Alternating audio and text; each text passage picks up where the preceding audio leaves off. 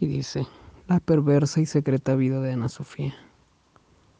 Ana Sofía para mí era la perfección misma, tan hermosa, tan visceral. Apenas una mujer, pero con tal inmadurez que se le confundía fácilmente con una chiquilla. No lo niego, la he amado desde hace tiempo. Aquella tarde la vi en las sombras de aquel cuarto mal iluminado.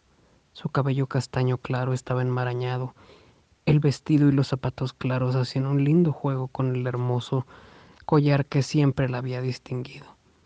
Sus ojos oscuros tenían la mirada perdida hacia la profundidad de algún lugar. Justo en la mejilla, un emborrón de sangre en el que solo se distinguía claramente tres dedos.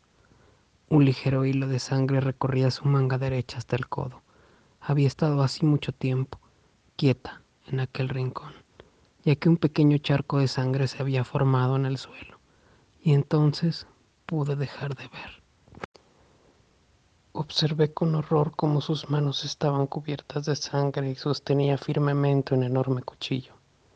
A no más de dos metros, Eva, el ama de llaves, su nana y quizás la única que había solapado sus berrinches y mentiras toda la vida, yacía muerta, acuchillada veintidós veces.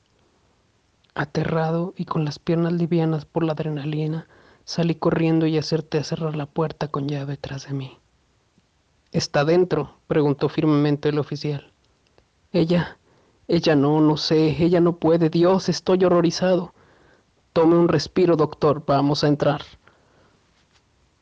Pateó la puerta tan fuerte que el sonido hizo que se me nublara la vista.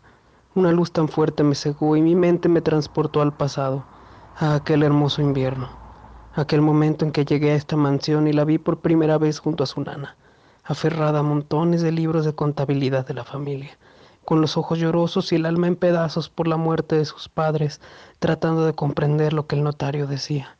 A pesar de lo vulnerable que se veía, muy dentro conservaba ese as bajo la manga, que nadie esperó.